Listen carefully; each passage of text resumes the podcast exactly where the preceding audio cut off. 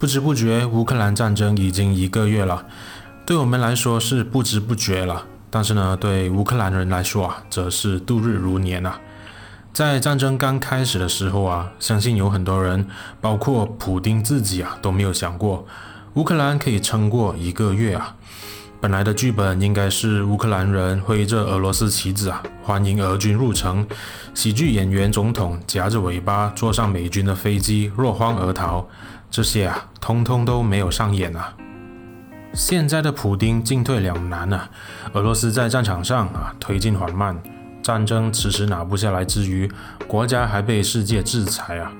俄罗斯现在几乎成为了国际社会的公敌，在全球经济也成为了边缘人。前一集的节目我说过，和俄罗斯的伙伴关系没有上限的中国啊，到现在也不得不缩减对俄罗斯的支持。呃，当然了，在桌子底下的情形是怎么样哈？我不知道。但是呢，我也说过啊，中俄关系可以没有上限，自然也可以没有下限了。也许接下来啊，是中国开始秀出没有下限的时候了。俄罗斯被排挤，普丁自己也被传出心智恶化的新闻，说他很容易暴怒啊、反复啊，还有迟钝等等的精神问题。但即使是这样啊，普丁目前看来并没有打算做出停损的决定啊，因为日前呢，他在莫斯科举办了一场大型集会。这一场大型集会除了是为了庆祝乌克兰夺取克里米亚八周年之外呢，更多啊是为了替自己辩护入侵乌克兰的决定。当然，辩护的理由呢，就是去纳粹化。整个体育场啊，挂满了标语，写着“为了一个没有纳粹主义的世界”。所以呢，看样子啊，短期之内我们都别想普丁会撤军啊。即使这一场战役打下去，俄罗斯的胜算只会是越来越渺茫。但是呢，对普丁来说，现在承认失败仗的代价更高啊。所以呢，他只能继续放手一搏。在国际关系里面呢，这种做法叫做赌博复活。Gambling for resurrection。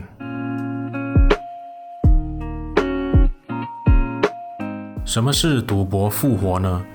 当一名领导人在国内的势力越来越弱，呃，为了维持自己的政权呢，这领导人会发动一场没有理性的战争，以激起国内的爱国主义和增加自己的声望。除此之外呢，这领导人啊会采取更为冒险的战略。并希望战争的结果可以逆转自己政治生涯的颓势。赌博成功的话，这领导人除了不再需要担心自己遭到免职和惩罚之外呢，他甚至可以赢得继续执政的权利啊。如果事情的最后是这个结果的话，那这领导人就复活了。有时候啊，甚至可以是满血复活啊。别以为赌博复活啊，只会发生在独裁国家。即使是民主国家的领导人啊，也会用这方法去转移视线啊。前美国总统克林顿就是其中一个例子了。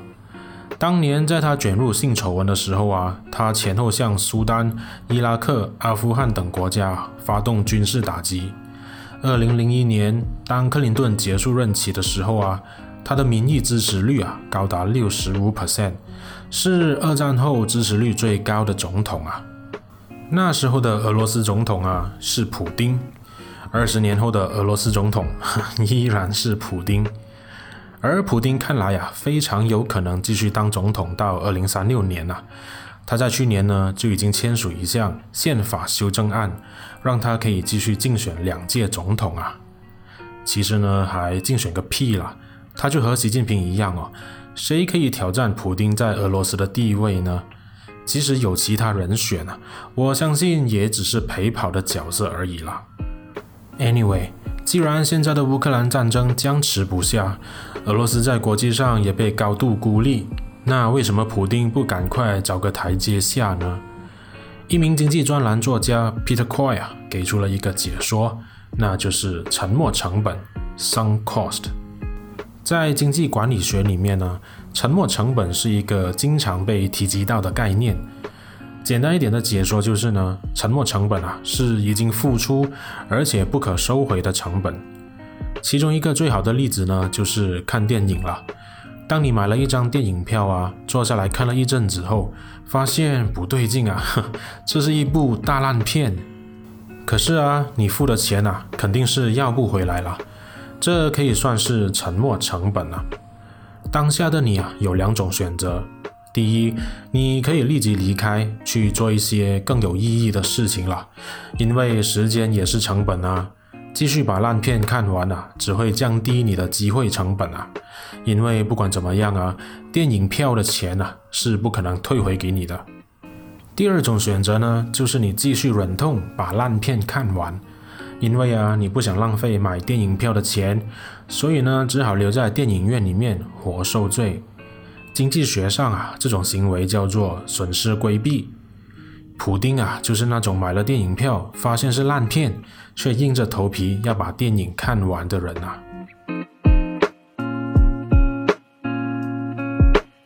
普丁发动了这一场战争，投入大量的人力资源，却得不到他想要的结果。他的军队折兵损将，一堆价值不菲的武器装备啊，又被毁了，经济还被全面制裁。但是呢，普丁就是舍不得这些已经被花掉的沉没成本啊，于是呢，不断征兵和输送更多的武器装备到前线，他就是想要扳回局面啊。结果呢，普丁下的赌注啊越来越大，他甚至考虑押上手中的大牌呀、啊，也就是核武器。可是呢，普丁真正押上的赌注是俄罗斯自己的经济、金融、军队和人民啊。而如果一旦输掉这一场战争的话，代价将会是他的政权。普丁在这一场战争所犯下的战争罪行啊，可以说是多不胜数。而海牙国际法庭也已经启动调查俄罗斯在这一次入侵乌克兰的战争里面所犯下的战争罪和反人类罪。当然，要把普丁送上法庭啊，可以说是天方夜谭了。因为呢，这要得到联合国安理会的通过啊，而俄罗斯呢是安理会常任理事国之一，俄罗斯可以一票否决啊，除非先把俄罗斯驱逐出联合国安理会，但这又是另一个天方夜谭了。总之呢，如果普丁承认他失败的话，代价实在是太高了，所以呢，这不会是一个选项。虽然目前双方都在谈判和希望促成停战协议，但普丁投入的成本啊太高了，这让双方的谈判进展缓慢啊。嗯，普丁想要的谈判结果是自己有面子的胜利，乌克兰呢则头痛在啊怎么让普丁有面子的认输啊。所以呢，这一场战争的结果也许只有三种可能性了。第一。西方国家对俄罗斯的经济制裁达到了想要的结果，啊，成功增加俄罗斯的入侵成本，最终让普丁缩减他本来的战争目标。这发生的几率啊很低。我在之前关于制裁的节目里面呢就已经说过了，这里就不重复了。第二，俄罗斯既不能前进，也不能后退嘛。俄军不想也不能用陆军对每一座城市进行地毯式的收复，即使俄军想这样做，哈，他们面对的是乌克兰人的游击和巷战的抵抗啊。这种形式的战争啊，将会持续几个月甚至几年。苏联和美国当年在阿富汗啊，就尝试过这种看不到尽头的消耗了，最后呢，都灰头土脸的离开阿富汗了。为了不让自己军队啊陷入这种泥沼啊，俄罗斯将会持续强力轰炸乌克兰的城市啊，试图逼降守城的乌克兰军队。这也是俄罗斯目前正在做的事情啊。但是呢，只靠轰炸是很难令守军投降的。最好的例子啊，依然是二战。当年二战啊，纳粹德国就对伦敦进行不分昼夜的大轰炸。纳粹德国五千三百吨的炸药啊，不止没有炸散英国人的人心，反而凝聚了他们的决心啊。而这一次俄罗斯的导弹攻击，看来也将会得到相同的结果。